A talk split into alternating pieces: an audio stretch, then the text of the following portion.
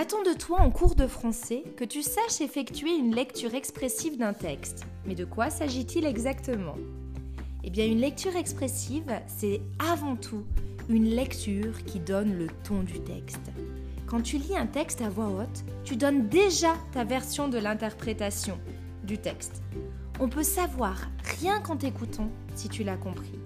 C'est dire si une lecture expressive est importante, encore plus le jour de l'oral de français, puisque c'est une partie entière de la notation.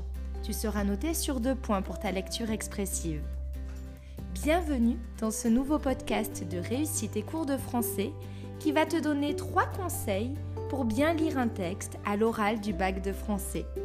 Il s'agit de l'épisode 3 de la saison 3 entièrement dédié à l'oral. C'est parti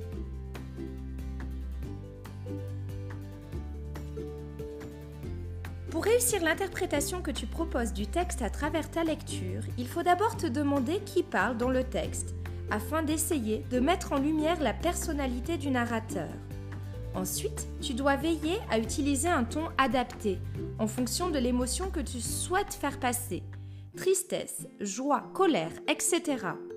Enfin, tu peux jouer sur le volume et le débit de ta lecture, qui vont à la fois contribuer à faire vivre le texte et aussi garder éveillé l'intérêt de celui qui t'écoute. Mon premier conseil, c'est donc vraiment de garder en tête que tu es déjà en train de proposer une interprétation du texte que tu vas étudier ensuite. Tu dois également faire attention à tout ce qui relève de la communication non verbale. Il s'agit de tout ce que tu ne transmets pas avec des mots, mais avec ton corps, ce qui va te permettre de faire passer une interprétation du texte. Ton visage doit être ouvert et accompagner ta lecture du texte. Tes expressions donnent aussi corps au texte. La posture de ton corps est très importante. Le corps fait passer un message aussi efficace que le ton employé. Le buste droit, la poitrine ouverte, les bras toniques, les pieds bien ancrés dans le sol te permettront d'avoir une voix agréable à écouter. Les gestes doivent accompagner ta lecture, mais sans être parasites. Attention notamment à tous les gestes qui vont polluer le sens du texte. Se toucher les cheveux sans cesse, croiser et décroiser les jambes ou les bras, euh, les mains qui bougent de manière excessive, etc. Voilà, mon deuxième conseil, c'est de vraiment faire attention à tout ce qui relève de la communication non verbale. Enfin, pour rendre une lecture expressive, il ne faut pas négliger l'importance de la diction. C'est elle qui va rendre ton texte intelligible et qui va favoriser la compréhension de celui qui l'écoute. Tu dois aussi apprendre à articuler. Toutes les syllabes doivent être, audibles.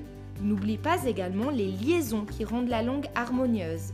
Certaines sont à faire, d'autres sont à éviter, comme par exemple devant un mot débutant par un H aspiré. Les haricots, il vaut mieux dire les haricots. Pour progresser, je te propose de t'entraîner avec des phrases réputées difficiles à prononcer que tu retrouveras sur mon site internet réussiteetcoursdefrançais.com.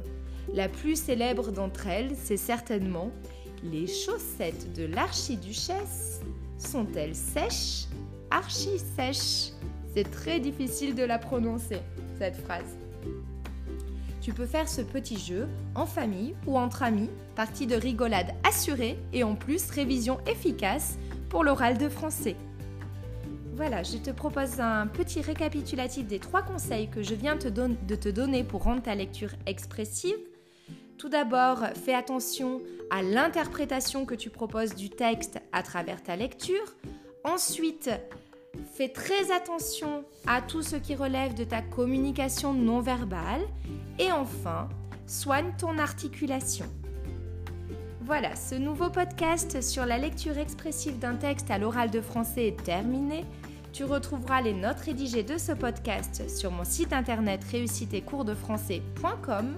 Je te dis à très bientôt pour un nouveau podcast et d'ici là, n'oublie pas que la force de la littérature soit avec toi. Bye bye